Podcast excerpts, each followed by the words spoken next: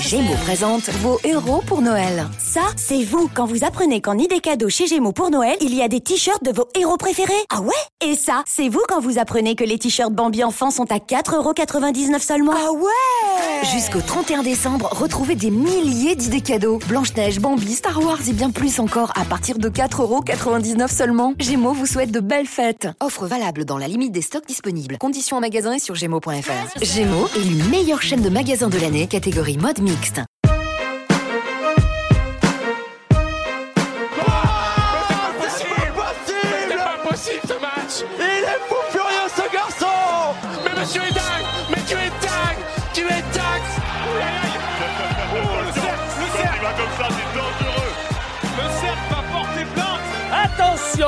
Décollage Mais quel dunk Quel dunk Un shoot extraordinaire Il l'a enterré vivant Aïe aïe aïe Ce qu'il lui a mis sur la courge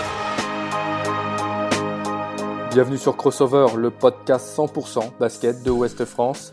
Ils sont joueurs, joueuses, entraîneurs, dirigeants, agents et même consultants. Ils font la richesse du basket français et ils vous racontent les moments forts de leur carrière.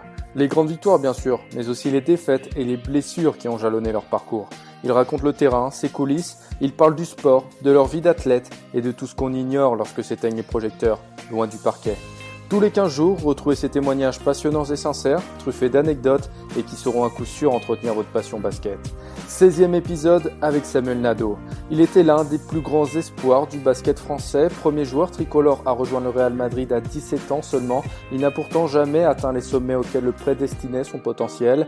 Véritable phénomène aux États-Unis, son avenir était tracé, la NBA. Mais quand sa mère lui annonce qu'elle est malade, il fait le choix du cœur, rentre en Europe et abandonne son rêve américain. D'abord 3 ans au Real, puis il l'éponge et met à terme à sa carrière à 24 ans. Pour lui, le bonheur se trouve à Sarcelles, en région parisienne, près de sa mère. Un parcours atypique, un témoignage fort, c'est avec Samuel Nadeau et c'était écouté dans Crossover.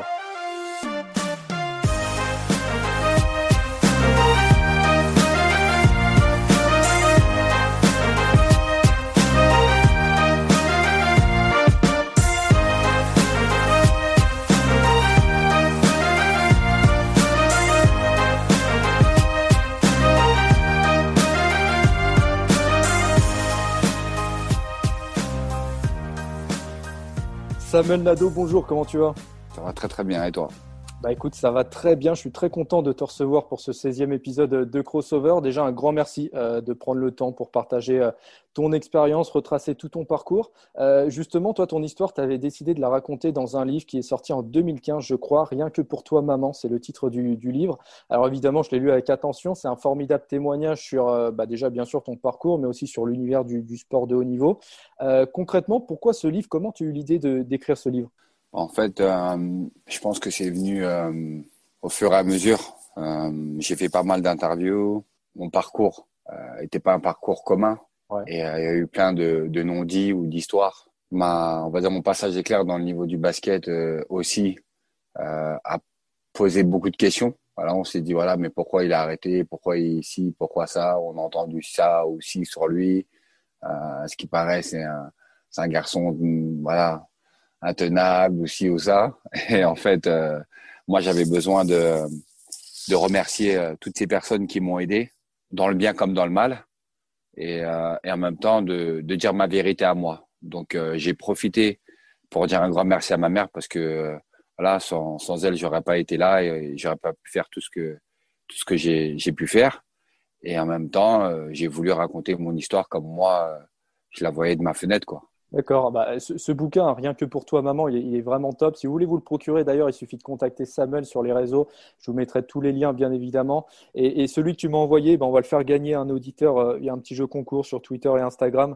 Euh, donc, restez connectés sur les réseaux. Si vous voulez être gâté avant Noël, ça, ça peut être sympa. Euh, cool. Samuel, je vais te laisser un peu plus la parole. Là, maintenant, on a une petite heure devant nous. Évidemment, on va retracer ton parcours. Un parcours, comme tu l'as dit, euh, bah, assez atypique, hein, qui a commencé à, à Sarcelles ou du moins en région parisienne parce qu'au début tu grandis à Colombes, ensuite viennent les années, bah, les années galères hein, clairement où tu vas mener toi une, ouais. une vie que, que, tu appelles une vie nomade avec ta mère et ta sœur. Tu vas bouger, tu vas bouger un petit peu partout en région parisienne. C'est une période très compliquée qui va aussi te forger en tant que personne. Euh, Raconte-nous un petit peu justement ton enfance sur Paris.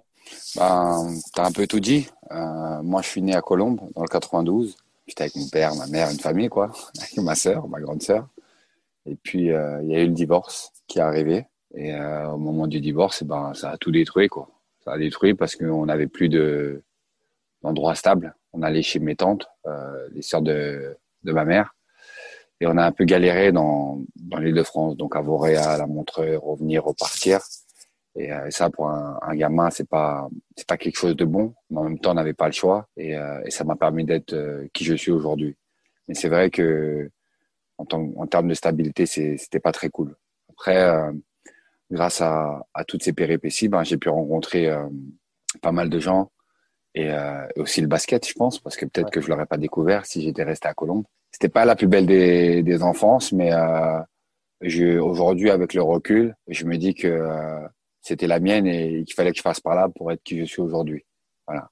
Mais, tu l'as dit, hein, ça t'a forgé en tant que personne. Et à ce moment-là, tu te fais, euh, bah, le, serment à toi-même de prendre soin de ta mère et de ta sœur. Euh, ça, ça devient un but dans ta vie. C'est important d'en parler parce que ça va conditionner beaucoup de choses dans ta vie future, personnelle et sportive. Alors, euh, je me suis fait je me suis fixé comme objectif d'aider ma mère quand j'ai compris qu'elle galérait en fait. Parce que étant petit, on, on a cette souffrance d'aller à gauche à droite, mais tout ce qui est finance, etc., on, on le comprend pas tout de suite. Sauf que moi, je regardais ma mère beaucoup, j'étais collé à elle, j'étais euh, voilà, je, je crois que le cordon n'a jamais été coupé. Et en fait, j'ai j'ai senti qu'elle euh, qu'elle souffrait avec les finances assez vite.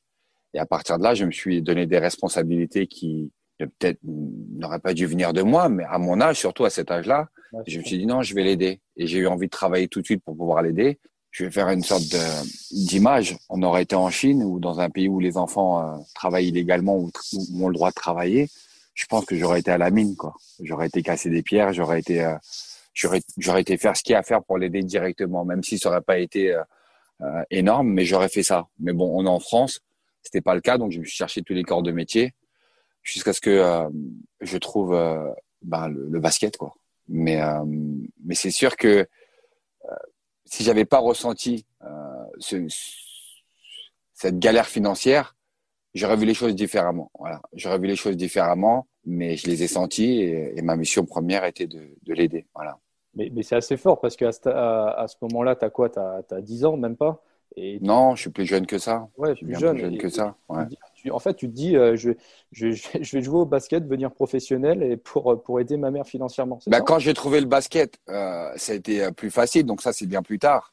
Mais moi, je voulais être euh, éboueur, je voulais être ébéniste, je voulais être policier. Comme j'ai dit il y a pas longtemps sur les réseaux sociaux, euh, quand les gens essayaient de m'attraquer la police, de gauche à droite, moi j'étais content quand les policiers venaient chez moi et, qui sauvaient ma mère des coups de mon père parce que nous on pouvait rien faire. Et c'était les voisins qui les appelaient, etc. Donc j'ai voulu faire plein de corps de métiers différents et, euh, et, euh, et, au final, ben, quand j'ai découvert le basket, j'étais déjà au, collège, en sixième. Et c'est là que je me suis dit, en fait, ça, ça va être mon métier. Parce que j'ai senti que je pouvais en faire quelque chose.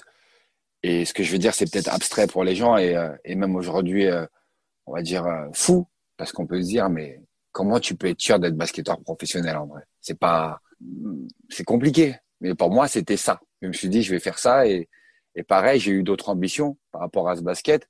C'est que je me suis dit, voilà, moi, je vais gagner des millions de dollars, histoire de, de, noyer cette, cette, souffrance et de dire qu'on souffrira plus jamais euh, en ce qui concerne l'argent, en fait. Et, euh, et voilà, moi, j'ai pensé direct à la NBA, au dollar, parce qu'à l'époque, il n'y avait pas d'euros, c'était les francs. Donc moi, je me disais, non, les dollars, c'est ça, etc. Et euh, je me suis mis dans une, dans une matrix qui m'a qui m'a qui m'a dicté un peu le, le ton de ce que je devais faire dans mon quotidien. Et, et, donc, tu, tu, bah, tu commences euh, sur les playgrounds, tu, tu, joues, euh, tu joues pas mal dans la rue, tu joues en club, tu, tu te fais repérer parce que bah, voilà, tu as un certain talent. Euh, en 96, je crois, tu me dis si je me trompe, tu intègres le centre de formation de Levallois. En parallèle, tu fais, euh, tu fais quelques apparitions en équipe de France jeune. À ce moment-là, l'objectif, de, l'objectif sportif de Samuel Nado, c'est quoi? C'est déjà la NBA Oui, c'est la NBA, c'est dès le départ, en fait. Et, et jouer, jouer, pro en France, du coup, ça ne t'intéressait pas Non, jamais. Ça m'a jamais intéressé. Et, euh, et c'est vrai que j'étais peut-être insolent par rapport à ça, mais euh, ça m'a jamais intéressé. J'ai beaucoup aimé le, le, basket professionnel de, de mon époque, c'est-à-dire euh, des années 90, etc. Je l'ai beaucoup aimé. C'était un basket euh, de haut niveau pour moi. Je n'en connaissais pas d'autres d'ailleurs, à part la NBA. Mais euh, j'ai jamais rêvé de jouer en France, moi.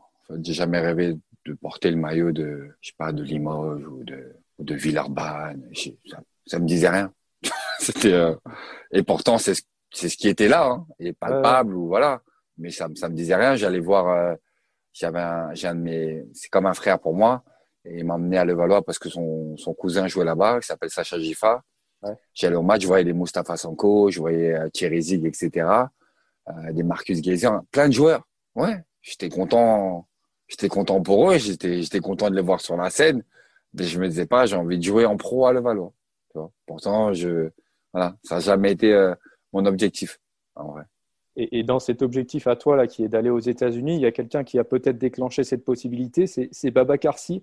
Euh, Raconte-nous comment, euh, comment Baba Karsi va, va t'aider ensuite à, à, voilà, dans le cheminement qui va t'emmener aux États-Unis.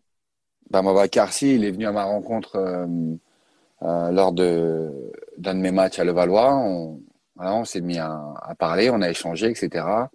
Lui, il a senti ma frustration par rapport à, ce que je vivais en France, euh, on va dire, basketement parlant j'étais pas incompris parce qu'on me laissait un peu euh, être qui j'avais envie d'être sur le terrain, mais il y avait un, sorte de, de, blocage parce que moi j'ai pas eu cette formation de, de, de, centre de formation. J'ai fait un an à Levallois, mais avant ça j'étais à Sarcelles. J'ai commencé mes sélections équipe de France, j'étais à Sarcelles, je jouais en département, mais j'ai pas fait d'école de basket comme comme beaucoup de gamins, comme tu as dit tout à l'heure. Moi j'ai appris à jouer dehors. Moi c'est un contre un, c'est toi et moi et c'est des individualités qui, qui s'expriment sur un terrain en étant libre et qui trouvent des solutions euh, sans trop d'aide en fait. Et, euh, et, au final sur le terrain, bah, ça se ressentait, mais euh, mon basket ne ressemblait pas au basket européen. Voilà. Donc euh, lui, il est venu me voir, il m'a dit écoute ça, moi je pense que voilà, ça serait mieux que tu ailles au state et tout, tu pourrais mieux t'exprimer, tatati tatata. Et moi, pour moi, j'avais pas encore le niveau en vrai. Je faisais partie des meilleurs de ma génération, ce qui été démontré par mes sélections en équipe de France ou tout ce que j'ai pu faire dans les sélections départementales ou régionales. Mais pour moi, j'étais pas encore euh, au niveau pour jouer avec des Américains. Je me disais, attends, les mecs qui jouent NBA, c'est, c'est des avions. Je dis, moi, là, je suis pas encore prêt. Je vais aller là-bas, je vais, ils vont, me tuer. et lui, il me disait que non. Et en, fin de compte, il a fait venir un, un scout en, en, France, un recruteur. Voilà, ils ont fait, on a fait une grande détection et, lui, quand il m'a vu, il a dit, non, non, toi, je, je te prends direct. D'ailleurs, je crois que j'étais le premier à être pris. Voilà, lui, euh, quand lui, il a validé, euh, je me suis dit, ah, Babacar, il était pas fou, je, je peux aller là-bas. Parce que si un Américain il vient et que lui il me dit qu'il peut ou que je peux, euh, c'est que voilà lui il sait. Donc euh, c'est comme ça que ça tout a démarré. Et alors que je, je crois que le Valois t'avait proposé un contrat pour jouer en espoir à ce moment-là. Et euh, en fait, ouais, ils m'ont proposé un contrat euh, parce que moi quand je vais à le Valois la première année, euh, ils me logent, ils s'occupent très très bien de moi. Ouais. Et en fin de compte, ils étaient sur un projet de long terme. Sauf que moi, j'avais aucune idée de ce que j'allais faire à cette époque-là, il y avait déjà des agents qui tournaient autour de moi, etc., qui essayaient de, de, de, de, de construire une relation avec moi. Mais dans ma tête, je me disais, euh, moi, je voyais la NBA, mais je voyais rien d'autre. Ça, le reste m'intéressait pas, ni les agents, ni euh, ni leur contrat d'espoir, ni de, de, de stagiaire. Et au final, quand ils sont venus avec le contrat et que moi, j'avais déjà construit euh, mon voyage américain, euh, voilà, moi, j'ai dit, je, je, refuse. Et pour eux, c'était un peu comme euh, un couteau dans le dos parce que ils ont pris le risque de me loger, de s'occuper de moi euh, pendant un an sans que j'ai rien à payer. Moi, je devais payer juste ma nourriture, etc. Mais le logement, nanana. Et, et pour eux, c'était un peu comme, euh, ouais, comme une trahison. Sauf mmh. que pour moi, ça l'était pas vraiment parce que j'ai saisi une opportunité qu'ils m'ont donnée. Moi, j'ai joué pour eux. J'ai fait ce que je devais faire sur le terrain, il me semble.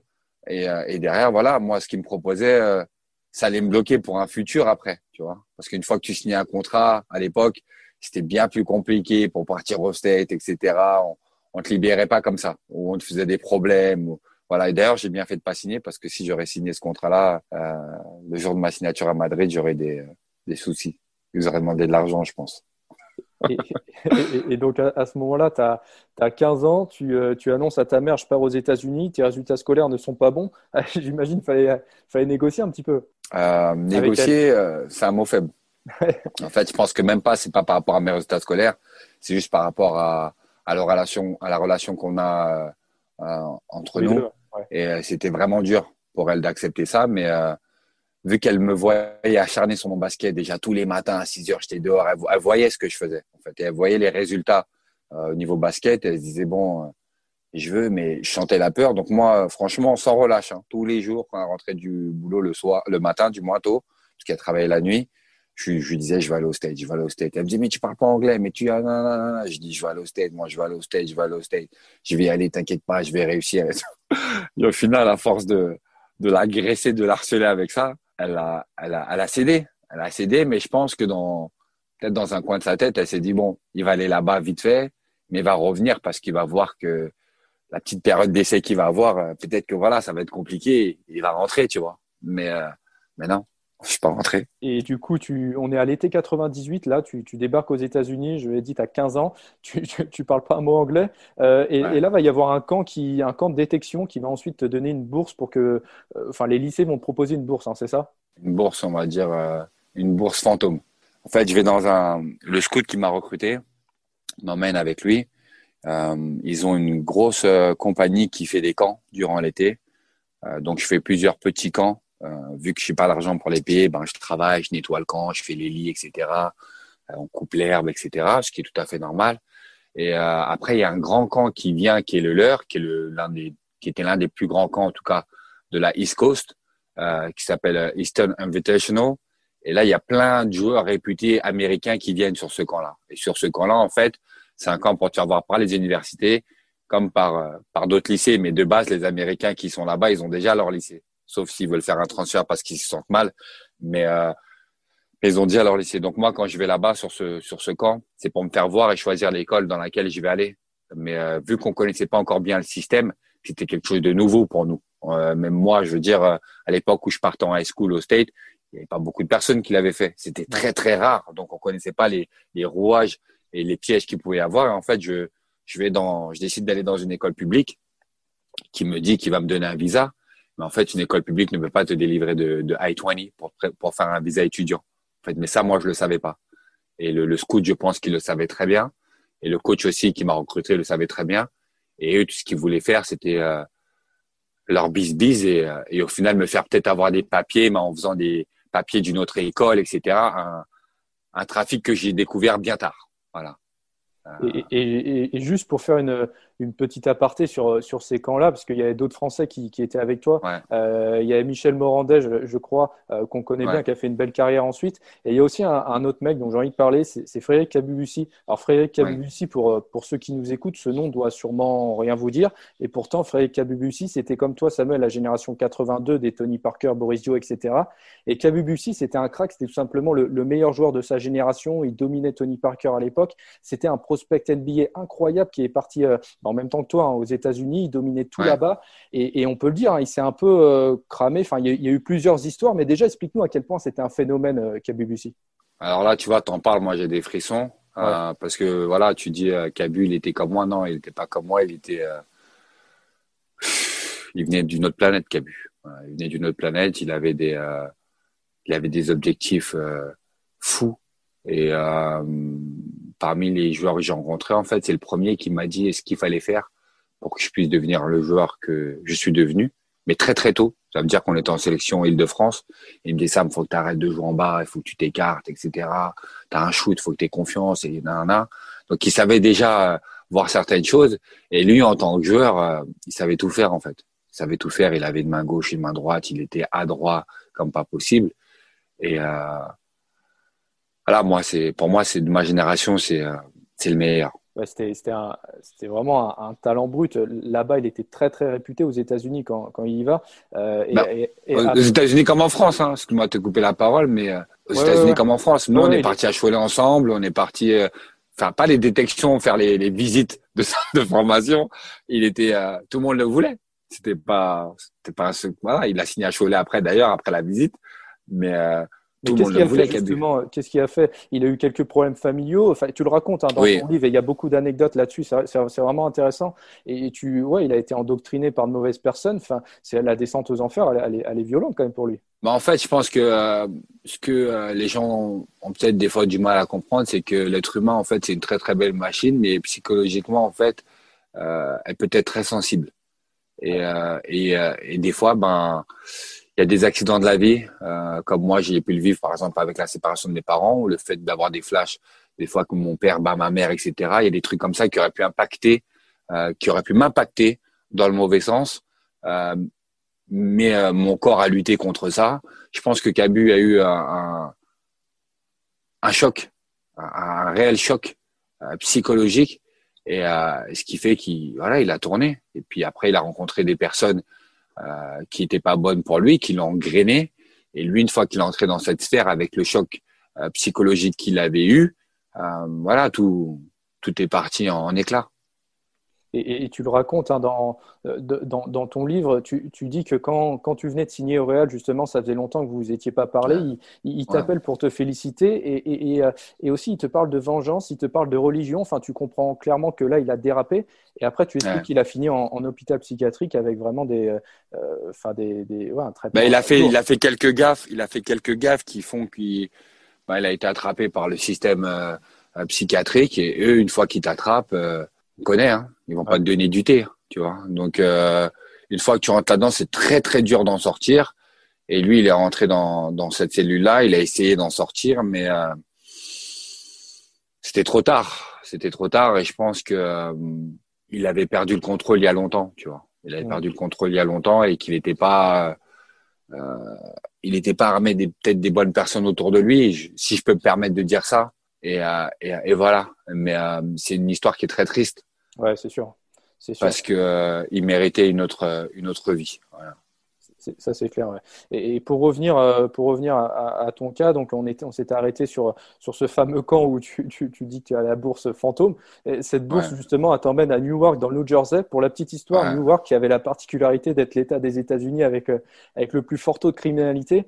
Euh, donc toi tu as 15 ans, on le rappelle, hein, tu arrives dans un environnement bon voilà. J'ai 16 ans là. quand j'arrive, j'ai 16 ans, ouais bon, c'est l'environnement, il, est, pas top. Comment ça se passe là-bas ton intégration à Newark et, et surtout au niveau basket? Bah, l'intégration, elle, euh, je dirais que je suis chanceux parce que Newark Eastside, euh, c'était dans la partie euh, la plus européenne de la ville. Il y a un côté à Newark en fait où il y a beaucoup de Portugais, d'Européens en fait. Euh, je dirais même beaucoup de Portugais. en fait, moi, je suis, de, je, je suis de ce côté de la ville. Mais il y a un autre côté de la ville, d'ailleurs, où euh, d'où vient Shaquille O'Neal, J. Blige, Whitney Houston et compagnie, qui euh, qui est très afro-américain, qui est très très très dur. Et euh, et moi, j'y suis pas de ce côté-là. Mais il y a des gens qui vivent de ce côté-là, qui viennent dans mon école aussi. Donc en fait, il y a il y a un mix de tout. Maintenant, euh, mon intégration, elle s'est faite par le basket en fait. Voilà, moi, quand je suis arrivé, on m'a un peu testé dans les couloirs, etc ouais, Frenchy, Frenchy. Voilà, on pensait que voilà, le français qui arrive, en France, il n'y a rien. On essaie toujours de, d'essayer de, savoir ce que tu as dans ton ventre. Moi, j'avais qu'une seule mission, hein, c'était de venir jouer au basket, donc je calculais pas trop. Euh, c'est, on va dire, c'est euh, ces fouteurs de merde ou ceux qui voulaient chercher à, à, me déstabiliser. Et puis une fois que la saison de basket a commencé, euh, la saison d'entraînement, euh, et ben avec mon basket, en fait, euh, ben, je me suis fait un passeport, en fait. Et à partir de là, tout le monde me kiffait. Et, et voulait me protéger ou voulait m'offrir des choses ou, ou euh, il, y a, il, y a des, histoires assez dingues parce que justement il y a des gens qui veulent te faire des choses. Tu dis euh, je deviens le chouchou de l'école les filles veulent me, me, côtoyer dans tous les sens du terme et les vendeurs de drogue veulent acheter ma compagnie en m'offrant des choses de valeur. C'est assez dingue ouais.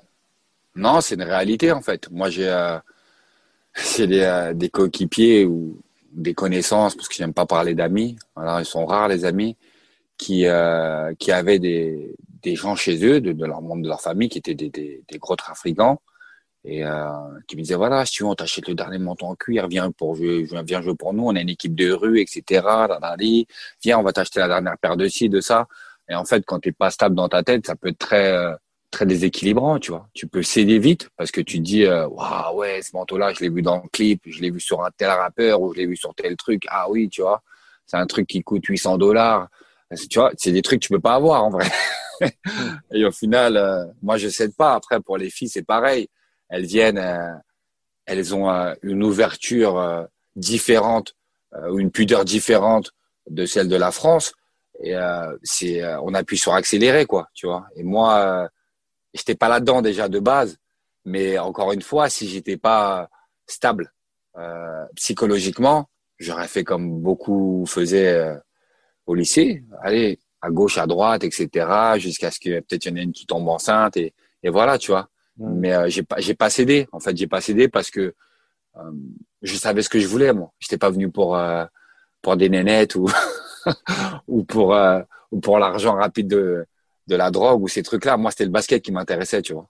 Et il y a, y, y a, aussi un, autre événement, tu en as parlé un petit peu tout à l'heure, la, la, fameuse bourse fantôme.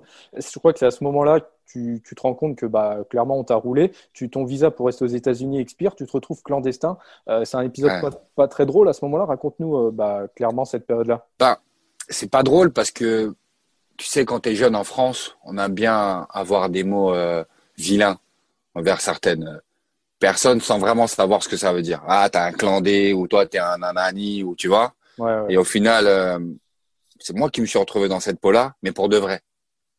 Pas pour de la moquerie, pour de vrai. Ça veut dire que je me retrouve dans une situation où j'ai pas de papier et que si je me fais contrôler, je peux être envoyé à la frontière direct. Tu vois, on me fait rentrer chez moi, je reviens plus. Tu vois. Et j'en ai conscience. Donc avant même que ça, ça arrive, moi j'avais ce stress de dire tout le temps à mon coach, coach, euh, mes papiers, comment on va faire? Et j'ai senti qu'il me menait en bateau. Au début, je voulais y croire parce que j'en avais vraiment besoin.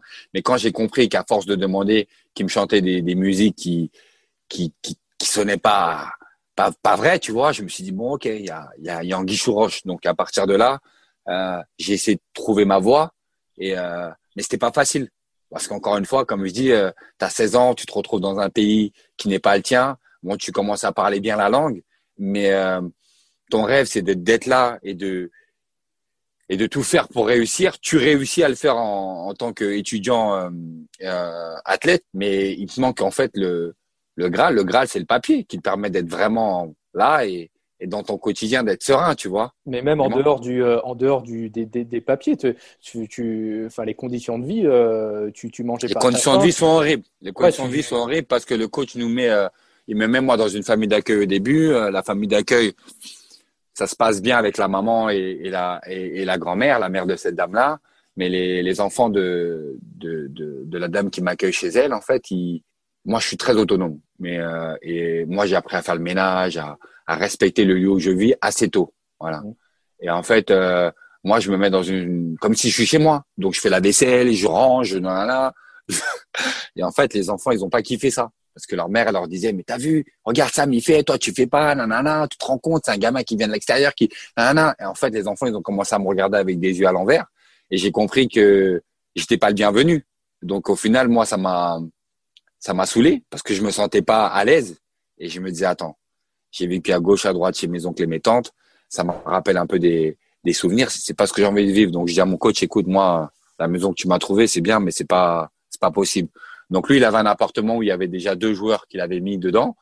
Euh, il me met dedans, mais les conditions sont horribles. En fait, je signe, euh, là, je signe un, un deal euh, que personne ne signe en fait. Voilà. À mon âge, euh, ne pas manger ou, manger. Euh, il y avait des, il y avait une des fois souris, tous les voilà. Il y a des, des souris là. Il y avait des. Ouais. Comme c'est et quand je le raconte, je sais que souvent les gens ils me disent mais c'est un film ton histoire. Je leur dis c'est pas un film.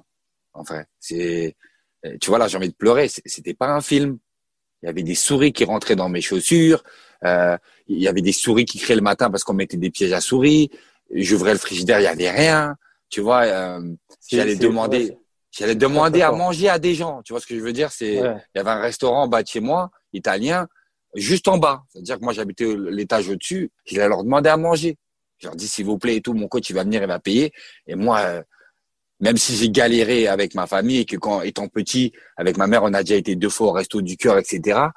J'avais jamais vécu euh, ne pas manger. C'est pour moi c'était donc Ouais, euh, vu les efforts que je que je produisais au quotidien pour être le meilleur sur le terrain, plus tout ça. euh, Quand je monte des photos de l'époque, j'étais un fil de fer. Tu vois. Mais, mais oui, oui c'est, c'est, c'est- et tu dis des choses très fortes. hein. Tu, tu racontes que, que lorsque tu avais faim, tu buvais un litre d'eau pour donner l'impression à ton ventre qu'il était rempli. Ouais. Le soir, le soir, je faisais ça. Le soir, je faisais ça. Je buvais un litre sec comme ça. En fait, ça me ballonnait le ventre et j'allais dormir. Mais quand je me relevais le lendemain matin, j'avais des, des gaz, des crampes. Tu vois, mon truc, il, il tournait. Mais euh, voilà, c'était une journée passée déjà. euh, et je suis un ado. Hein. Tu vois, j'ai j'ai- Ouais, j'ai c'est 16 ans. Je suis en plein dans le truc. C'était euh, c'était rien, tu vois. Donc euh, compliqué. Compliqué. Mais bon.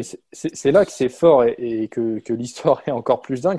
C'est que bah, tu es clandestin, tu as, raconté tes, conditions de vie, mais, tout le monde parle de toi dans, les journaux ou autres comme un des meilleurs lycéens du pays. Ton, nom est associé à, des, Jason Williams, à des Darwin Wagner, Samuel D'Alembert, des mecs qui ont fait une, grande carrière en NBA. Euh, euh, mais encore là, toi, tu te réfugies dans le travail, tu gardes cette motivation et, et, tu dis dans ton livre euh, Je souffre en silence et comme antidote à cette souffrance, j'ai mon propre médicament la, misère que mon père a fait subir à ma mère, il me suffit d'y penser pour que tout devienne subitement plus facile.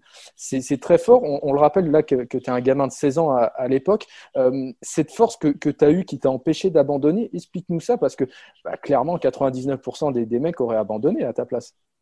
Bah, en fait, euh, je me dis que ce que tu veux prendre, c'est à toi de le prendre. On va pas te le donner.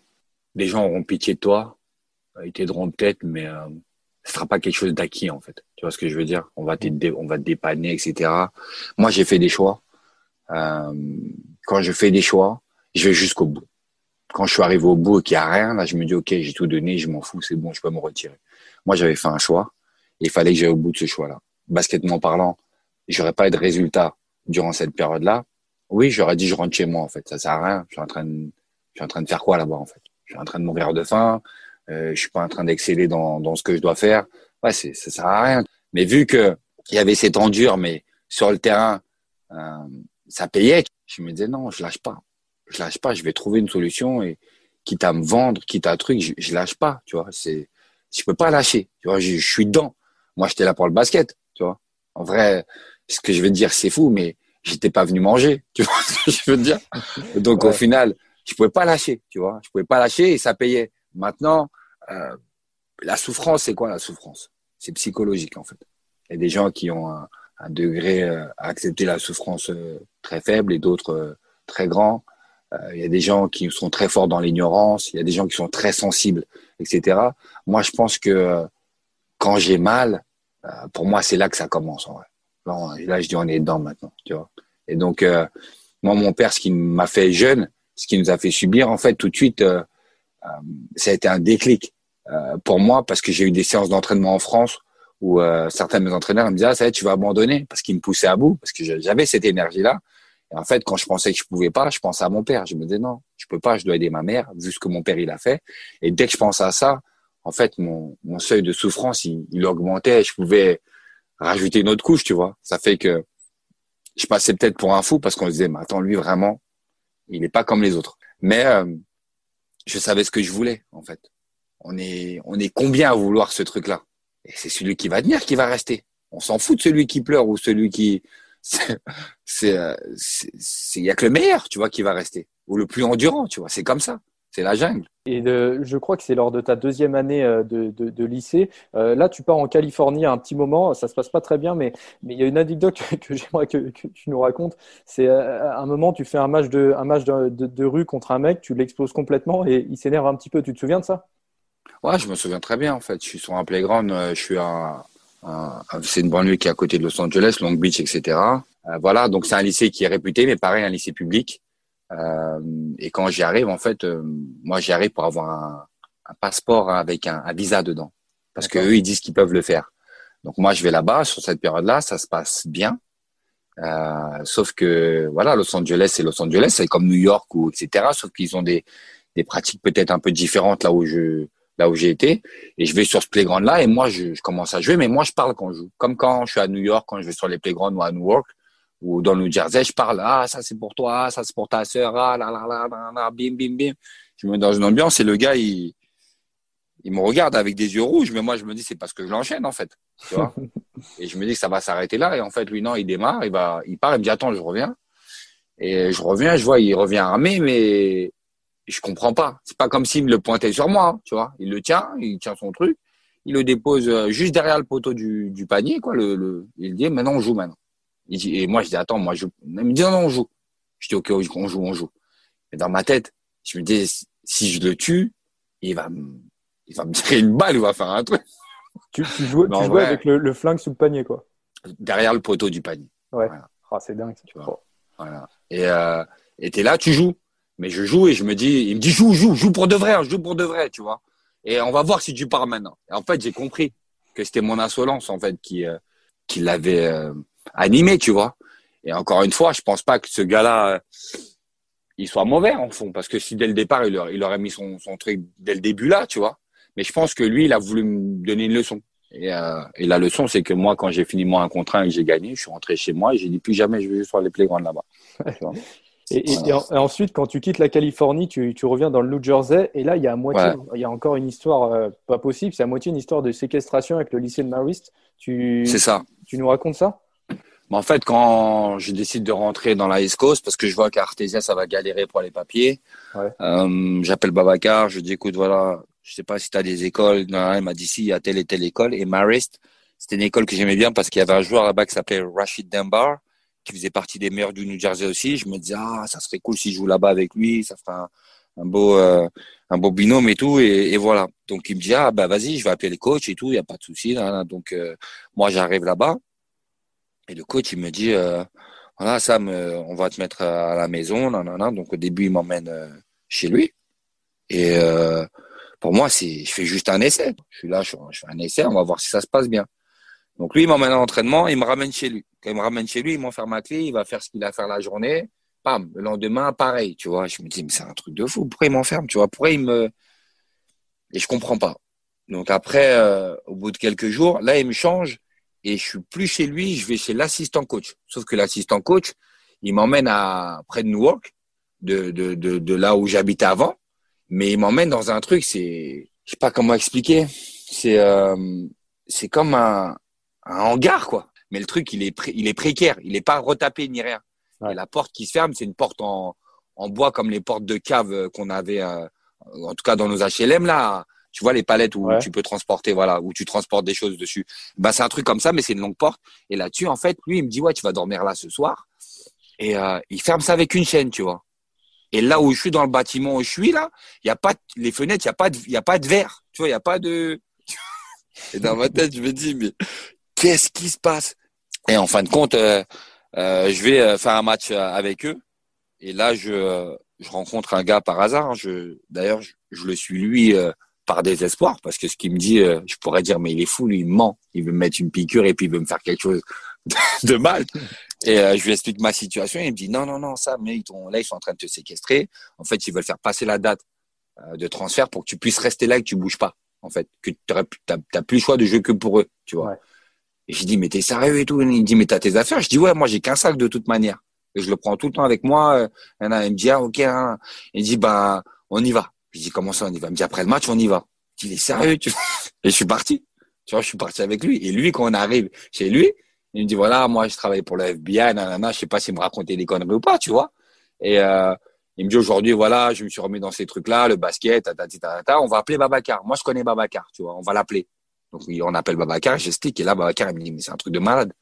Il me dit, j'essaie de joindre depuis, nanana, j'arrivais pas. Il voulait pas me passer au téléphone, tout ça, tu vois.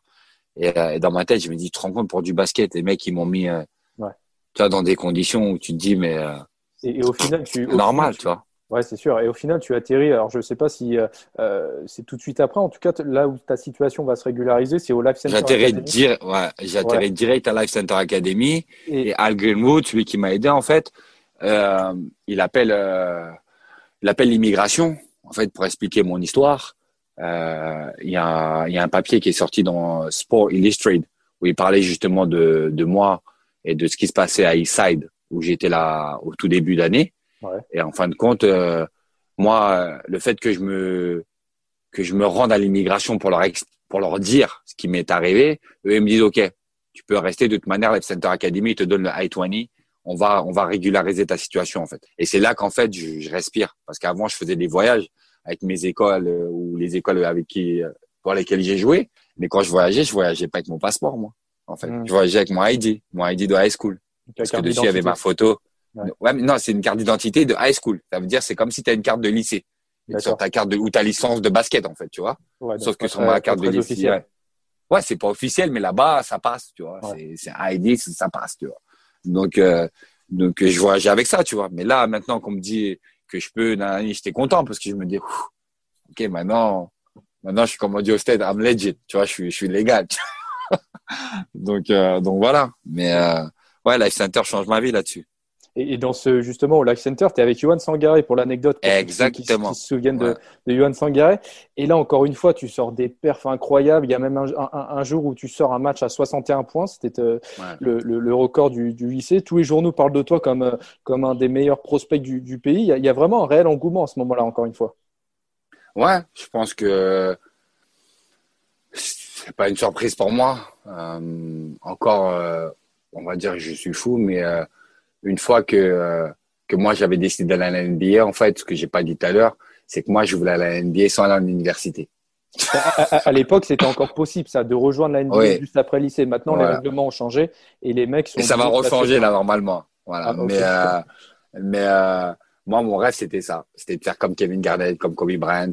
Et je me disais, je vais le faire. Et un des coachs que j'avais rencontré euh, quand j'étais à Issa, qui s'appelait Sandy Payon, qui a été le coach de Al Harrington, qui a été euh, le coach de Kyrie Irving en AU, de Randy Foy, un tas de gars, bref, qui ont joué en NBA. Et lui, il me disait, Sam, voilà, ce qu'Al Harrington, il a fait, toi aussi, tu vas le faire. Il me dit, je, je dis pas ça à tous mes joueurs, mais toi, je, je le vois. Et je me suis entraîné plusieurs fois avec Al Harrington, etc. il me disait, voilà, tu vois, comment tu joues, là, tu peux le faire. Donc, dans ma tête, je me disais, ah ouais, donc en fait, ce que je veux faire, en fait, je peux le faire. Tu vois, hmm. et, euh, et, quand j'arrive à, à Life Center Academy, que je fais ces perfs-là, moi, je suis pas étonné. Hein. Je suis pas, je suis pas en train de me dire ah ouais. Pour moi on est on est sur le chemin. On est sur le chemin et et c'est tout. Tu vois, surtout, y avait que, pas surtout que le match à 61 points tu étais à moitié malade tu avais une grippe euh, j'étais malade. C'était un peu ton flou game à toi. Voilà. Ouais c'est mon flou game mais quand je le dis souvent tu sais les gens ils aiment bien s'inventer des vies. Et, mentir ou essayer de de rendre leur histoire plus jolie peut-être qu'elle ne l'est parce qu'ils ils, ne s'aiment pas ou ils ils essaient de faire plaisir aux autres, de se faire aimer. Tu vois, je, je dis ça parce que avec les réseaux sociaux encore aujourd'hui, c'est encore pire. Et, euh, et, euh, et, voilà, moi, je suis vraiment pas là-dedans. Je, si j'ai fait caca sur moi, je vais dire j'ai fait caca sur moi. Tu vois, j'ai pas de honte, je vais, je vais pas le cacher. Je, je voilà, je suis comme ça. Mais euh, ce flou game, en fait, Babacar vient. Ça faisait longtemps que je l'avais pas vu. Et il vient et il y a un match. Tu vois, je dis, Babacar, franchement, je suis grave malade, je peux pas jouer. Et il neigeait. Je me rappelle bien. On devait aller à Philly. Là où on habitait, c'est le South Jersey. Donc c'est c'est en bas du New Jersey et c'est à côté de Philadelphie, c'est pas très loin, tu vois. Et on devait jouer là-bas. Et j'ai dit non, je je peux pas, je, franchement, regarde comment je tremble et tout, j'ai la fièvre et tout. Il me dit ça, vas-y, nan, bon, je dis et moi en fait, je dis OK, tu vois, je vais je vais faire l'effort, pas pour lui hein, parce que il m'avait il m'avait dit bon OK, tu vois, c'est pas grave, il comprend de toute manière, il était pas venu spécialement que pour me voir jouer, il y avait Johan etc. Mais dans ma tête, je me dis je vais lui faire plaisir et je vais jouer. Et en fait, quand je rentre dans le match, c'est un, un, délire. Tu vois, c'est panier, c'était une bassine. Voilà, ça rentrait, ça rentrait. C'est Yoran qui tue mon record. Je, je, je, l'assume. Parce qu'en fait, il, euh, je suis en train de kill le game, mais lui, les gens ils parlent, ils disent mais ouais, le joueur il a combien de points, nanani, nanana. Et un match de high school, c'est pas un match de, de, de championnat de France en cadet. Hein. C'est 4 fois 8 minutes. C'est pas deux fois, voilà, c'est 4 fois 8 minutes. C'est voilà, c'est très court. Et lui, je crois, dans le dernier carton, euh, il vient, il me dit, moi, ça me en train de tuer le record, Et le record, je crois, c'est Michel qui le tenait. Michel Morandet. Euh, Michel Morandet. Parce qu'il était, il avait fait une année senior là-bas pour pouvoir aller à, à l'université de Colorado, etc. Euh, et, euh, et j'ai dit, ah ouais, et tout, hein, bon, bon, bon. Et, et en fait, quand il me dit ça, dans ma tête, je rentre dans un, dans un truc de, ouais, je vais casser le record, en fait. Donc ça rentre, mais ça rentre plus comme avant. Et, et s'il m'avait pas dit ça, laisse tomber je termine le match je sais pas combien. Parce que ça rentrait comme de, comme des perles.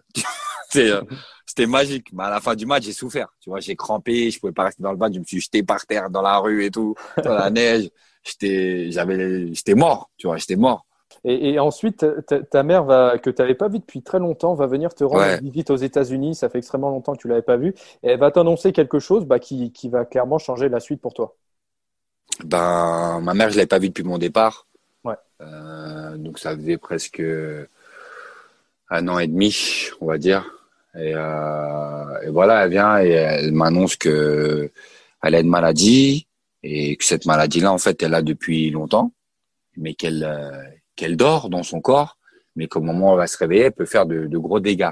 Voilà. Donc euh, moi, je lui dis, mais je lui demande de m'expliquer, etc. Donc elle me dit qu'elle avait une hépatite C. À l'époque, c'était euh, c'était pas une belle maladie, c'était pas une jolie maladie et moi, je, je dis, mais comment on fait, en fait? Je dis, je comprends pas ce que tu es en train de me dire. Moi, je suis en train de bosser ici pour nous, tu vois. Et là, tu es en train de me dire que demain, tu peux déclencher des cancers différents dans ton corps et, et surtout des cancers du foie, etc. Comme si c'était une alcoolique ou quoi. Alors que ma mère elle boit pas, tu vois, pas, pas une goutte d'alcool ni rien. J'ai pas compris, tu vois. J'ai été touché, donc j'ai appelé les docteurs qui la suivaient et quand j'ai demandé en fait. Euh, ils m'ont dit non, voilà, euh, faut pas s'inquiéter, mais il peut arriver ci et ça. Et je dis, ben, c'est facile de dire ça. Et je dis de me dire de pas m'inquiéter, mais vous me dites qu'il n'y a pas de, de solution pour le moment. Sauf qu'à l'époque, il y avait déjà une solution en vrai. Mais je pense qu'elle n'était pas accessible pour nous, pour eux. Donc ils nous l'ont pas donnée. Ils pensaient qu'elle euh, accessible financièrement pour vous, c'est ça? Ouais, je pense. Et, euh, et, euh, et c'est vrai, parce qu'on, ma mère n'avait pas ce type d'argent-là. Mais euh, tu peux quand même dire aux patients, il y, a, y a ça qui est là et on, ça coûte un prix, quoi. C'est pas pris en charge par ci ou par ça, mais ça coûte un prix, tu vois. Mm. Sauf qu'ils nous l'ont pas dit. Moi, je l'ai découvert très tard, ça. Très, très, très tard. Mais ça change rien. Parce que moi, quand j'ai su que ma mère était dans, dans une roulette russe, en fait, tout de suite, moi, j'ai dit, voilà, on arrête tout de suite l'histoire de la NBA. Je dis, écoute, Babacar, euh, il était, il est venu, il m'a dit qu'il y avait grave des clubs européens qui étaient sur moi, mais moi ça m'intéressait pas parce que c'est la NBA, je sais que je vais y aller. Écoute, il me reste une année de lycée et, euh, et je vais en NBA. Pour moi, j'allais pas aller en université ou au pire, j'allais faire une année d'université en tant que freshman et partir pour moi en NBA. C'était comme ça dans ma tête et pas autrement. Et euh, je dis, mais là, on arrête, on arrête tout ça. Je dis, je vais l'appeler, on, il va, il va, il va me dire c'est qui les clubs qui sont vraiment intéressés. Voilà. Et c'est une certitude pour toi parce que euh, on, a quand même euh, raconté pas mal de galères euh, par lesquelles, enfin, que, que, tu as vécu. C'était vraiment pas drôle par certains moments. Tu t'es accroché. Et là, c'est vraiment une certitude pour toi. Tu dis bon, avec tout ça, je fais table rase. je rentre en Europe avec ma mère. La, bah, NBA, je, je, lâche tout. En fait, ce que les gens ont du mal à comprendre, et, et c'est un peu ce que, en fait, on me souvent me dit mais ça, franchement, respect. Je leur dis non, il n'y a pas de respect en fait. Moi, je me mens pas. J'ai toujours voulu aider ma mère. Moi, je joue pas au basket pour la gloire. J'ai pas joué au basket pour être dans des magazines, tu vois. Hmm. J'ai pas joué au basket pour te parler aujourd'hui sur un podcast. Moi, j'ai joué au basket parce que je voulais gagner de l'argent. Mais j'ai aimé le basket et j'aime toujours le basket aujourd'hui. Je, je, suis fanat de basket. Je vais à 5 heures du matin sur un terrain, moi. Toi, tous les jours, je suis au gymnase à 6 heures du matin. Et ça me, ça me paye pas, ça me donne rien. C'est juste cette sensation. Cette, tu vois, je l'ai en moi. Mais ma mission première, c'était d'aider ma mère. Tu vois ce que je veux dire? Ouais. et, euh, et pour moi, j'avais fixé comme objectif la NBA. Donc je me suis dit, écoute, on a deux ans, c'est rien deux ans sur une vie. Tu vois ce que je veux dire? C'est, je me dis, c'est là, là, on y est. On va faire ça, ça, ça. Et quand elle me dit qu'elle est malade, en fait, c'est, tu, tu, réfléchis plus pareil. Tu dis, on y va tout de suite. C'est où C'est où il est l'argent Tu vois ce que je veux dire? Donc quand les clubs européens dont on m'avait parlé euh, je dis ok, on y va. Et après, c'est comme ça que ça s'est décanté que, bah, que le Real est. Ouais, c'est là qu'arrive le Real Madrid. Comment tu, comment ça se passe? Comment tu atterris au Real euh, concrètement? Bah, en fait, euh, moi, je pouvais pas prendre le risque. Je voulais pas prendre le risque, en tout cas, de voyager euh, pour aller les voir. Eux, ils voulaient que j'aille là-bas. Je dis non. Je dis voilà, vous venez. Moi, j'ai un passeport qui est pas encore très, très, très stable. Donc, eux, ils me disent ok, on vient.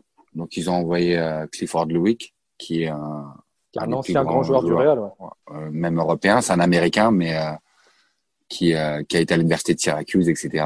Et qui a fait une très très belle carrière en Europe. Et lui, il vient me voir. Et voilà, il me fait faire ses tests, ses exercices. Pareil, d'ailleurs, quand il me fait faire ça, je je sais pas ce que j'avais le jour-là, mais j'ai rien raté. D'ailleurs, il en abuse il me dit, vas-y, shoot de ta, shoot du milieu de terrain et tout rentrait, en fait. Et lui, il disait, mais, oh, c'est quoi ce joueur, tu vois? Donc lui, il me dit, tu veux quoi? Je dis, bah, moi, je veux sauver ma mère, tu vois.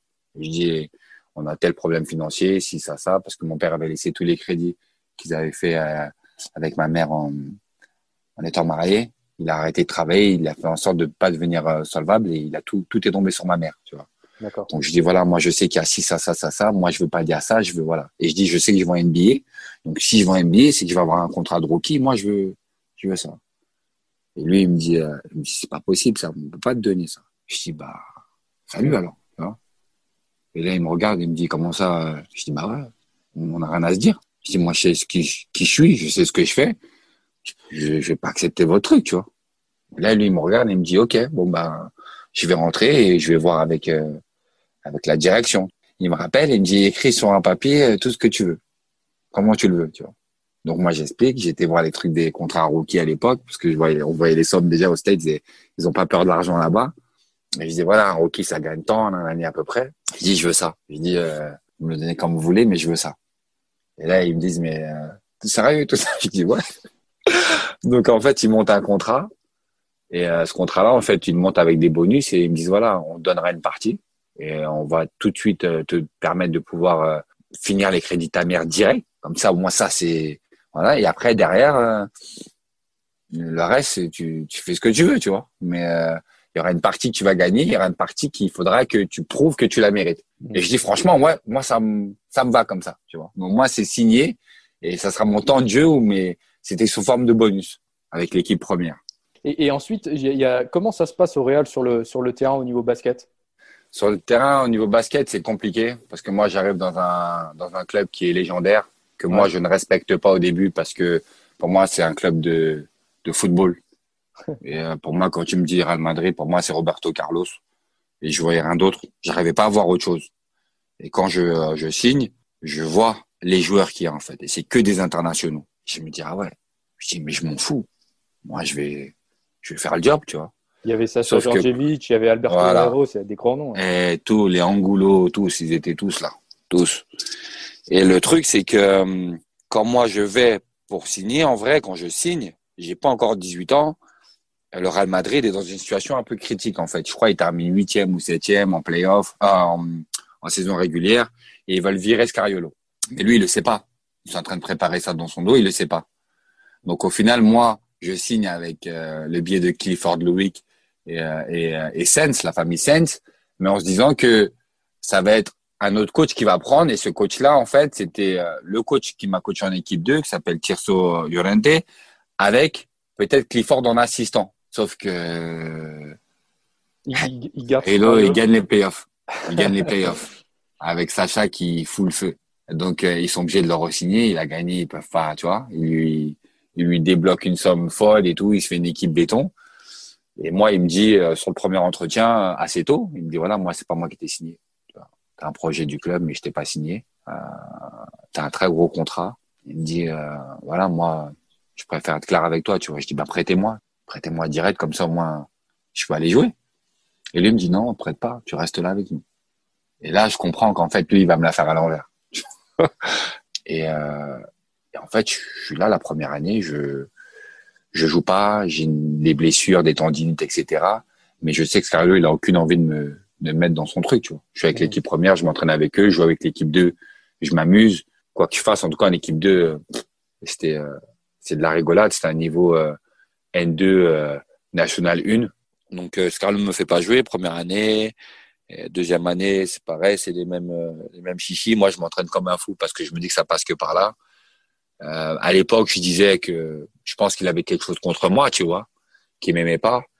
Mais en grandissant avec le temps, je, je j'ai corrigé la donne en fait. Je pense que j'étais peut-être pas assez fort pour qu'il puisse dire j'ai pas le choix de le faire jouer. Tu vois ce que je veux dire? Ouais, Donc je me suis retrouvé dans, dans cette trappe, mais en même temps, euh, si tu connais bien le basket, on est en train de parler de quelque chose d'irréel. Moi, je suis le premier Français à signer de Madrid. Tu as 17 ans aussi euh, J'ai euh, j'ai un 18 ans tout frais. Ouais, 18 ans. Euh, on n'est pas en train de parler de, de Cholet, tu vois. Ouais, sûr. et, euh, et, et, et, et, les mecs qui sont là-bas, c'est toi. Après, une fois que tu y es, tu comprends une fois que tu y es, tu sais ce que ça veut dire le Real Madrid. Ouais. C'est d'ailleurs pour ça qu'aujourd'hui, euh, j'ai 38 ans. Euh, partout où je marche, on va dire euh, ah ouais, c'est le basketteur qui joue au Real. Alors que moi, au Real, j'ai joué qu'en équipe 2. J'ai la balle, il a joué en équipe 1. Sonko, il a joué en équipe 1. Digbe, il a joué en équipe 1. Tu vois ce que je veux dire? Ouais. euh, Causeur, il joue en équipe 1. Et ils ont joué, ils ont vraiment joué. Moi, je me suis entraîné avec l'équipe 1 et mes fesses, elles étaient D'ailleurs, s'ils ont encore les chaises, il y a les traces de mes fesses sur le banc. tu vois ce que je veux dire? C'est, tu vois, j'ai pas joué. J'ai fait deux matchs, trois matchs comme ça, deux minutes, tu rentres là, bam, bam, bam, tu vois, deux, trois matchs de pré-saison, des trucs comme ça. Mais euh, j'ai pas joué avec l'équipe une, tu vois. Mais ce que j'ai fait à l'époque, personne l'avait fait. Personne l'avait fait. Mmh. C'était du, euh, ouais, c'est irréel. Comment, quel, comment ce Français il arrive là-bas? Tu vois ce que je veux dire? Dans le club ouais. européen le plus réputé, euh, le plus réputé, tu vois. Parce que Real Madrid, c'est pas un club de foot, c'est un club de basket et de foot. Ils ont toujours gagné dans les deux. Et quand je dis gagner, c'est même dominé en Europe. Ce que j'étais en train de réaliser, c'était un truc de fou, tu vois. C'est juste qu'après, j'ai pas eu la patience. J'ai signé cinq ans, j'ai pas eu la patience. Mais encore une fois, je j'ai aucun regret de mon passage à Madrid. C'était c'était magnifique. C'était c'était une belle expérience. Et, j'ai vu pas mal d'anecdotes sur, euh, sur le Real parce que tu côtoyais aussi la, la section foot et notamment les Français qui étaient là-bas. Euh, Enfin, les Français, il y avait aussi il y a une anecdote qui est pas mal, enfin qui était marrante. C'est la première fois de ta vie où tu vas en boîte de nuit. C'est Roberto Carlos, la, la, légende brésilienne, qui t'emmène. Ouais. Il force limite à y aller sur le moment. Ouais, en fait, il, euh, on, est, on, se faisait on se faisait soigner les, les genoux à, à Séville. Et en fait, moi, je parle pas trop. On est là, on est, on se connaît pas. Eux, ils se connaissent entre footballeurs, mais moi, ils me connaissent pas, tu vois. Albert Celades, super cool, il prend, il me dit, ah là, ça va, là, donc je lui explique comment on se croise. On se croisait dans la Ciudad Deportiva, c'est le centre sportif du Real. Ouais. Et euh, il me dit, ça va et tout. Donc toi, là, je dis, ouais, moi, c'est les genoux, tendinés, tout ça, laisse tomber, galère, là, Et, euh, et, Roberto, il est là, il fait son truc, là, Moi, je le regarde parce que depuis que je suis petit, moi, c'est un joueur euh, que je me disais, waouh, tu vois. Roberto Carlos, je vais être comme lui, tu vois. Parce que tout le monde a joué au football étant petit. Mm. Et, euh, et lui, à la fin du, du voyage, on fait l'aller-retour comme ça. Il me dit, ouais, tu fais quoi? Je dis, bah moi, je rentre chez moi. Il me dit, mais tu fais quoi de, de tu rentres chez toi? Je dis, bah ouais, je vais manger chez moi et tout. Il me dit, mais non, viens, on va manger au restaurant, tout ça, tu vois. Mais moi, c'était pas mon délire, ces trucs-là. Moi, je vais faire chauffer mes coquillettes, je mets mon fromage dessus et je suis tranquille, tu vois. Et là, il me dit, non, euh, vas-y, tu sors. Et j'ai dit non. Et il me dit, mais tu t'es jamais sorti en boîte. J'ai dit jamais. Et il me dit, mais t'as quel âge? Je dis, bah, j'ai 18 ans, tu vois. il me dit, mais, il me dit, tu sais qu'il faut vivre et tout. Là. Je dis, ouais. Il me dit, mais comment t'arrives à te, tu sais, à, à, je sais pas comment dire ça correctement, à, à faire évacuer le stress. Mm. Et je lui dis, bah, moi, j'écoute de la musique, tout ça, tu vois, j'ai, j'ai pas besoin de, de ce truc-là. Là, il me dit, bah, vas-y. Alors, viens manger avec nous seulement ce soir. Je dis, vas-y, ok, on va manger. Donc, je vais au restaurant avec lui. Au restaurant, il me dit, euh, tu bois quoi? Je dis, ouais, moi, je bois un coca. Tu vois. Après, il me dit, coca? Il me dit, tu veux pas un petit verre de vin ou de, je dis, non, je bois pas. Je bois pas. Et il me dit, ah, il me dit, t'as peur et tout. Je dis, c'est pas une question de peur. Je dis, je bois pas, tu vois. c'est, l'alcool, ça avait une figure euh, pas jolie dans ma tête, tu vois, par rapport à ce que mon père avait fait, etc. Donc là, il me dit, ah ok, euh, toute la soirée, on est au restaurant, c'est un restaurant-bar, on est là, et lui, il est là, il me, taquine. Et moi, je craque, je dis, bah vas-y, si tu veux, je le bois ton truc là. Si tu veux que je bois, vas-y, je vais boire. Et je bois un verre. C'était du whisky. Et je bois le verre comme si c'est un verre de jus parce que je sais pas boire. Et en fait, c'est comme ça que, que, la première fois que j'ai bu de l'alcool, c'est lui. Et après, euh, voilà, on, comme c'était un restaurant bar bois de toute façon, on a terminé là et voilà. Mais bon, c'est euh, comme ça que ça s'est passé. Il y a aussi un, un, vrai rapprochement avec Claude Makelele à ce moment-là qui va te prendre sous son aile et c'est devenu euh, bah, comme un frère pour toi après pour la suite. Ouais, Claude c'est mon frère. Claude je l'ai rencontré euh, par le biais de du, euh, du frère à Nicolas Anelka mon cousin. Et quand quand Claude arrive à au Real ça ça a pris et on est resté on va dire, à se côtoyer, à échanger des films, à aller manger. Et un jour, il m'a dit, voilà, ça, moi, t'es comme mon frère. Je dis, écoute, moi, c'est pas des paroles que j'aime entendre. Tu vois, je je suis pas dans ces délires de, ouais, frérot, tout ça. Je dis, si tu dis ça, euh, moi, je veux vraiment te considérer comme mon frère, en vrai. Et il m'a dit, bah, tu verras avec les années, qui sera là et qui ne sera pas là, tu vois. Il y en a plein que tu vois qui seront plus là. Et depuis, on est toujours là ensemble. Voilà. Donc, euh, c'est comme ça que je l'ai rencontré par le biais de mon cousin et, et c'est une très belle rencontre. Et il y a aussi ta rencontre avec Zidane qui est au Real à ce moment-là, qui est assez dingue. Lui aussi, il t'a bien accueilli. Bah lui, c'est encore plus marrant si tu veux, parce que bon, moi, c'est cette approche de l'humain qui est un peu euh, folle, mais voilà, Zidane, c'est une légende. Euh, mais pour moi, ça reste un humain que je respecte beaucoup. Mais quand je vais le regarder, je vais pas me dire waouh, tu vois. Et en fait, quand je le vois, euh, je sors du, du centre médical et je lui dis, euh, je le vois, je dis excuse-moi, euh, Zizou, tout ça, je dis, euh, t'es de Marseille, tout ça. Il me dit, ouais. Il me dit, euh, me dit mais c'est toi le français qui joue au basket? Je dis, ouais, ouais c'est moi. Et je dis, écoute, là, je suis, euh, je suis un peu embêté. J'aime, j'aime grave le rap de Marseille. Et, euh, et j'aimerais, euh, j'aimerais que tu, que tu m'en passes, tu vois, des, des, des albums si t'en, si t'en as. Et lui, il me dit, il me regarde et il rigole. je dis genre, on vient de commencer à parler. Je, lui parle de, de, rap marseillais, tu vois. Je pense qu'il a dû se dire, le petit, il est pas comme les autres. Et euh, il me dit non, j'écoute pas, j'écoute pas ça et tout, nana. Je lui dis ah ok bah vas-y salut. Et euh, lui, je sais pas ce qu'il était parti faire au, au centre euh, médical. Moi, je, je conduis pas, donc lui il revient en voiture et je sens une voiture qui roule derrière moi, mais doucement. Je dis, mais c'est bizarre. Et je me retourne et je le vois. Il me fait un signe de main. Il me dit, viens et tout. Il me dit, tiens, tu je te ramène? Je dis, non, non, c'est cool et tout. Et il me dit, bah, tu sais quoi, si tu as besoin de quoi que ce soit, euh, voilà, tiens mon numéro, tu m'appelles, il n'y a pas de souci, tu vois. Dis à Claude, euh, non, non. Dis, ah, ok, cool, boum. Donc, on échange nos numéros. Et après, on a commencé à parler comme ça, en fait. On s'envoyait des textos tous les deux, trois jours, comme ça, ou avant les matchs, ou moi quand je voyais qu'il y avait un match, etc. Et, euh, et c'est comme ça qu'on a construit euh, cette amitié. Voilà. C'est euh, un truc stupide, mais comme ça. Il y, y a même une fois où, euh, où, où il avait parlé de toi au journal Marca, qui est l'équivalent de l'équipe en Espagne, où il disait ouais. le petit français, faut, faut le faire jouer. Bah, assez, bah en fait, il m'a, il, il m'a, moi, ça m'a touché parce que c'était une période compliquée pour moi.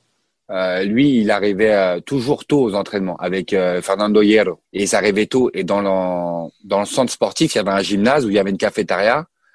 Et si tu veux, la cafétéria, elle était au-dessus, comme ça. Et le gymnase, il donnait par le bas. Donc, de la, il y avait des fenêtres. Tu pouvais voir les, les gens qui s'entraînaient, tu vois. Et lui, il me voyait là, en fait, tous les matins. D'accord. Et il me disait, mais ça, mais tout. J'ai dit, ouais, non, mais moi, je lâche pas l'affaire. Je m'entraîne. Je vais, ça va venir, tu vois. Je vais. et je pense que lui, ça lui a fait mal. Parce qu'il s'est dit, mais tout le temps, je le vois là, le petit, alors qu'il a entraînement dans une heure ou une heure et demie. Il s'entraîne, il s'entraîne et ça paye pas, tu vois. Et, et je pense qu'il a dû parler à un journaliste euh, français qui travaillait pour Marca. Et ce mec-là, en fait, il a sorti un article où il met une photo de Zidane avec une photo de moi. Et il dit, voilà, Zidane aide un jeune Français qui se sent pas trop bien, etc. Nanani, nanana. Et là, mmh. boum, ça a fait réagir. Et le, mon coach de l'équipe 2, qui était comme un père pour moi, il m'appelle et il me dit, euh, on avait match, il me dit Sam, t'as vu ce qui s'est sorti après Je dis non, qu'est-ce qui s'est passé et tout? Et euh, il me dit ouais, regarde Zidane a parlé de toi. Et quand je lis l'article, je dis ah ouais merde. Et il me dit bah tu sais quoi? Aujourd'hui, euh, après le match, tu prends l'avion et tu vas aller jouer. Tu vas aller jouer l'équipe pour la première, tu vois. et je dis mais qu'est-ce qu'il me raconte Et c'est là que je fais ma première entrée. Donc là, on, arrive au début de la saison 2003-2004. Tu as, 21 ans, tu es toujours au Real Madrid, ça fait trois ans. Euh, et puis, bah voilà, tu l'as dit, tu es un peu, un, un, peu frustré et euh, bah, tu, tu jettes l'éponge, entre guillemets, à ce moment-là, c'est ça? Pas que jette l'éponge, c'est que j'ai compris que euh, mon rêve NBA, il était mort. Ouais. J'ai compris que euh, financièrement, j'avais réussi à faire ce que je voulais pour, euh, pour retirer ma mère de, de cette galère, si tu veux. Et au final, c'est ah, j'ai besoin de quoi, moi? J'ai besoin de rien. J'ai besoin de rien. Même si je sais que j'ai pas touché l'argent que j'aurais dû toucher finalement parce qu'ils m'ont pas fait jouer en équipe première. Donc les bonus, je les ai pas eus. Mais j'avais un beau salaire déjà. Et comme je suis pas avare de cet argent, je me dis voilà, je dis moi, c'est quoi, je rentre chez moi. Je vais, j'arrête le basket professionnel.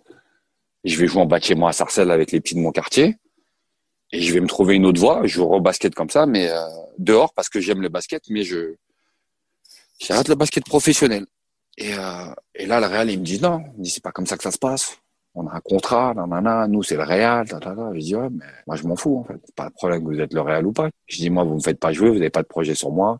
Vous trouvez aujourd'hui que je suis trop payé par rapport à, à, à ce que vous faites de moi. Mais moi, c'est pas moi qui me qui qui me suis mis dans cette situation-là. Je dis voilà moi dans toutes les situations on m'a mis en équipe 2, j'ai montré que je pouvais jouer. Tu vois, en équipe 1, c'est vous qui avez jamais. Euh, donc on trouve un accord et je rentre chez moi.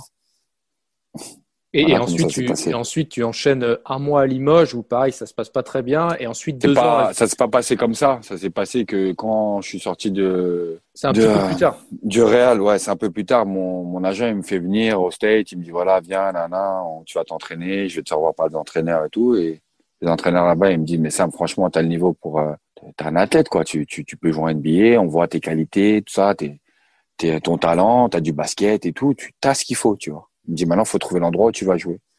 Et moi, je dis mais j'ai plus envie de jouer. Ouais, j'ai plus envie de jouer en pro. Tu vois, j'ai plus, tu vois envie. Et là, mon agent, il me sermonne, il me dit mais non, nanani, nanana, on va trouver un club, puis tu vas rebondir. Et en fait, il me fait signer à Limoges. Et Limoges, quand j'arrive, Limoges j'étais en, chute libre déjà. Euh, Bonato, il voyait plus clair. Euh, donc eux, ils me vendent ce projet. On va essayer de se maintenir, on va essayer de faire ci, ça, ça. Et moi, euh, le coach qui est là, euh, il m'ouvre son cœur, tu vois. Il me dit ça, je vais te faire jouer et tout. Et j'aurais dû respecter et sentir ce, truc-là. Sauf que j'étais déjà détruit en fait. Et euh, je fais, je crois, je fais deux trois matchs avec eux, un mois à peine, ouais. Et je leur dis, je peux pas en fait. Moi, tout ce que je voyais, je voyais Sarcelles. Je voulais rentrer chez moi. non, je leur dis, je suis désolé, je rentre. Et eux, ils comprennent pas. Ils me disent, qu'est-ce qu'on t'a pas fait assez jouer et tout? Non, non, je dis, non, c'est pas ça. Bientôt, il me parle et tout. Je dis, non, je peux pas, je rentre. Je me sens pas bien. Donc, je suis rentré. On a coupé les ponts un peu et puis, il y a un agent qui revient me voir et me dit, voilà, Sam, on aimerait, j'ai un contrat pour toi, j'aimerais, j'aimerais que tu, que essayes au moins. Et je dis, écoute, je viens de refuser un contrat au Brésil parce que j'étais parti faire un tournoi en Guyane et un club brésilien, un club de première division m'a proposé un contrat. J'avais dit non. J'ai dit, je vais, j'ai vraiment pas envie, j'ai pas la tête. Il m'a dit, mais vas-y, essaye quand même. Je me suis dit peut-être que j'ai pas été au bout des choses. Donc, euh, j'ai été faire l'essai à Vichy.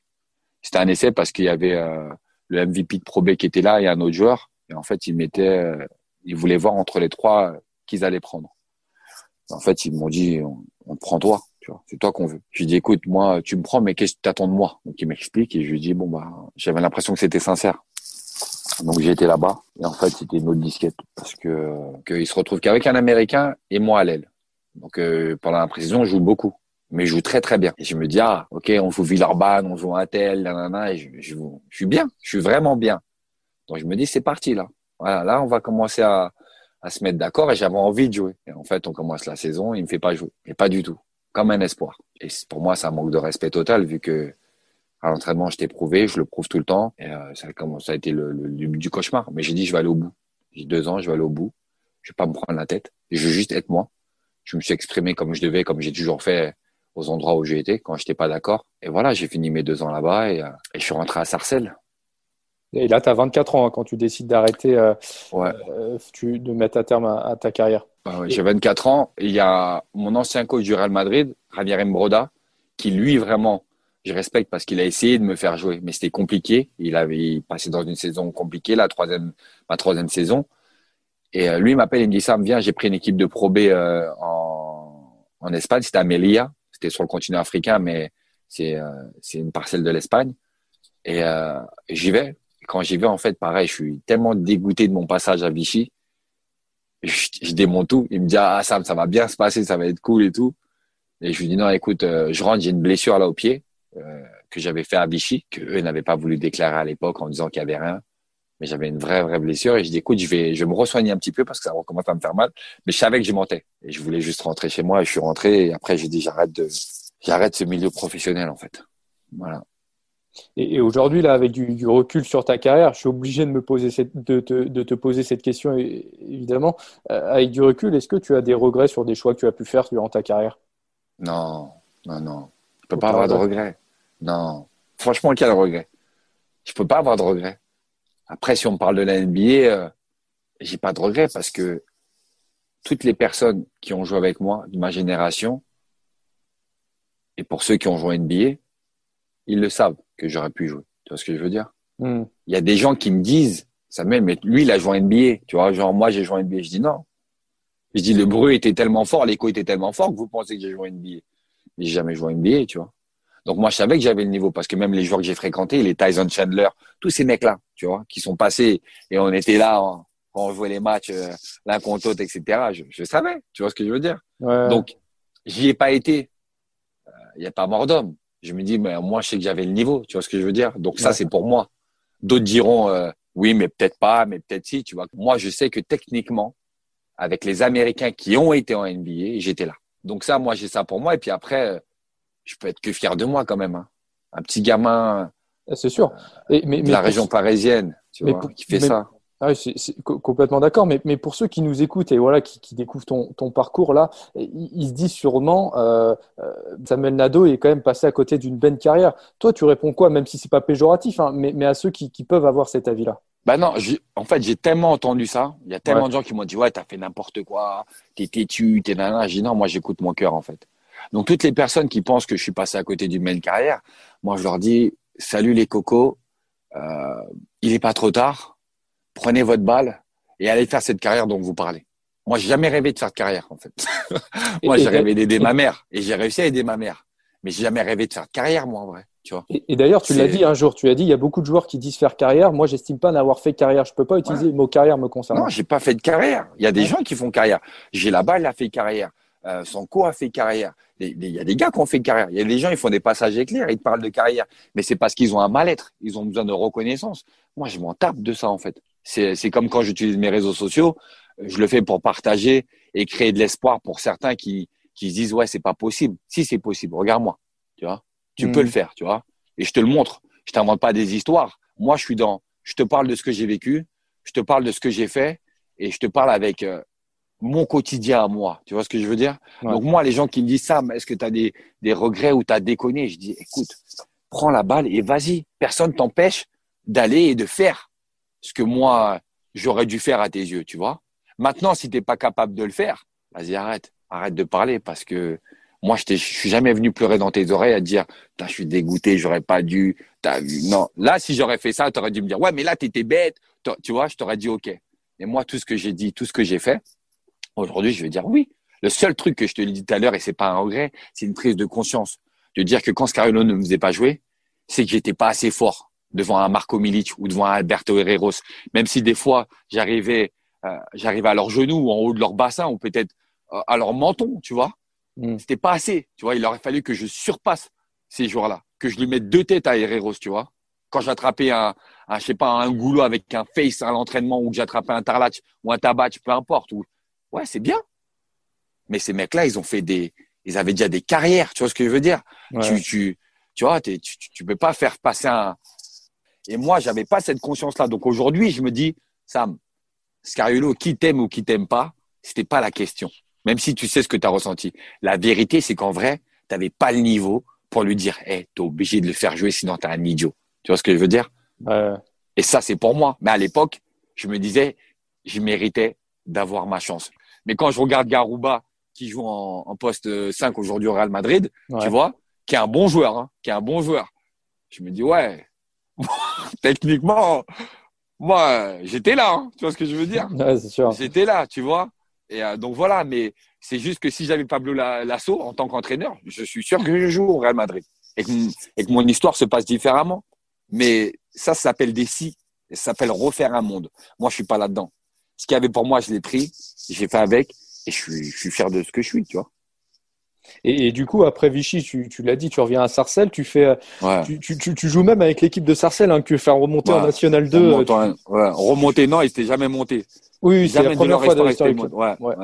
Et tu lâches des matchs à 40 points, des, ouais, ouais, des grosses perfs encore. Et, et, du coup, maintenant, tu es, devenu, euh, depuis, éducateur sportif à, auprès des jeunes à, à, Sarcelles. Ouais, c'est toujours ça.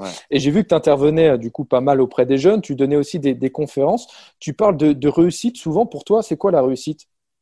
Ben, La réussite, je dis aux enfants, c'est déjà d'admettre euh, qui on est, tu vois. La réussite, c'est dans un quotidien. Se lever, c'est une réussite. Aller à l'école, c'est une réussite respecter ce que ses parents nous demandent de, faire, c'est une réussite.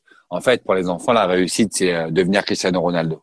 Tu vois euh, et, c'est triste parce que dans leur parcours du quotidien, en fait, ils ne voient pas, ils sont pas en train de percevoir qu'ils sont dans une réussite totale, en vrai. Et dans, ta journée, tu auras des échecs, mais tu as beaucoup de réussites, tu vois, mais que tu ne valorises pas. Comme moi, je dis à mon fils, pour pouvoir apprécier euh, de belles choses, il faut savoir apprécier un petit bonbon. Si tu sais pas apprécier le petit bonbon, tu peux pas. Si tu connais pas la valeur d'un euro, tu peux pas savoir quoi faire avec 100 000 euros. C'est juste pas possible. Tu vois ce que je veux dire? Ça n'a pas de sens pour toi. Et aujourd'hui, les enfants, pour moi, ils ont pas. Tu vois, ils, ils, ils idolâtrent euh, des personnes qui sont dans une lumière que les gens euh, désirent imposer pour pouvoir euh, créer cet effet de consommation. Mais les, les vraies personnes qui réussissent dans leur quotidien, c'est leurs parents tous les jours, ils font en sorte, depuis qu'ils sont nés, qu'ils ont à manger, qu'ils ont un toit, qu'ils ont un matelas pour dormir, qu'il y ait de l'eau courante, qu'il y ait de l'électricité, etc. Tu vois Et ça, les enfants, ils ne, regardent pas. Souvent, je dis aux enfants, si LeBron James c'est ton genre préféré, ils me disent oui. Je dis, si LeBron James, il dit de te ramener un vrai bulletin, tu vois et Je dis, qu'est-ce que tu vas faire? Il me dit, mais ça, mais je vais travailler comme un malade. Parce que LeBron James, il m'aura dit ça et après, je sais que je vais être avec lui, etc. Je dis, par contre, ta mère et ton père qui sont là tous les jours pour toi, tu le fais pas. Et le problème, pour moi, il est là. Tu vois. Donc, quand je leur parle de réussite, c'est tout ça. C'est de regarder les choses qui sont à côté d'eux. Après, de vouloir exceller et d'aller chercher l'excellence. Bien sûr. Bien sûr. Comme moi, je dis souvent, j'ai visé le soleil, j'ai attrapé des nuages. je suis content. je suis content. Tu vois ce que je veux dire? Qui va, qui va me dire quoi que ce soit? Je suis content, tu vois. Mais j'aurais pas visé le soleil. J'aurais visé le huitième étage. J'aurais attrapé la cave. Hmm.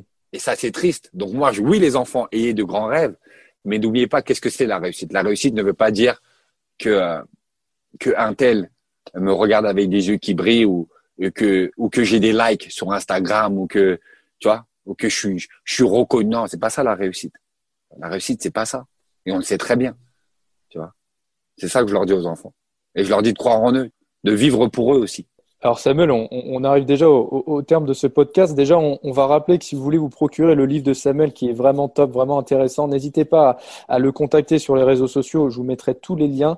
Euh, et évidemment, on va partager euh, un, bouquin sur via le jeu concours pour remporter un exemplaire de rien que pour toi, maman.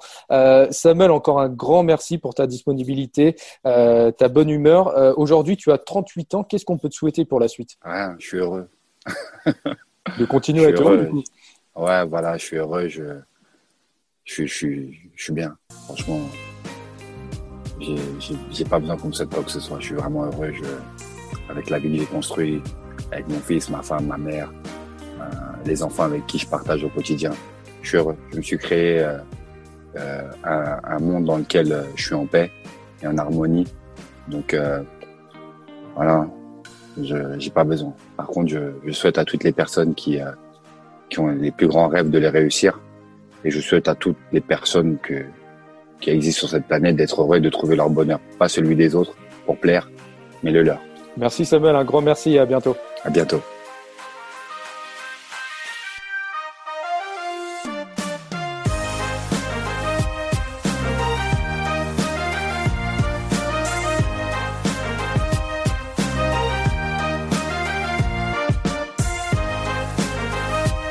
Retrouvez cet épisode ainsi que nos autres productions sur le mur des podcasts et aussi sur notre application Ouest France. N'hésitez pas à nous mettre 5 étoiles si vous avez aimé ce programme.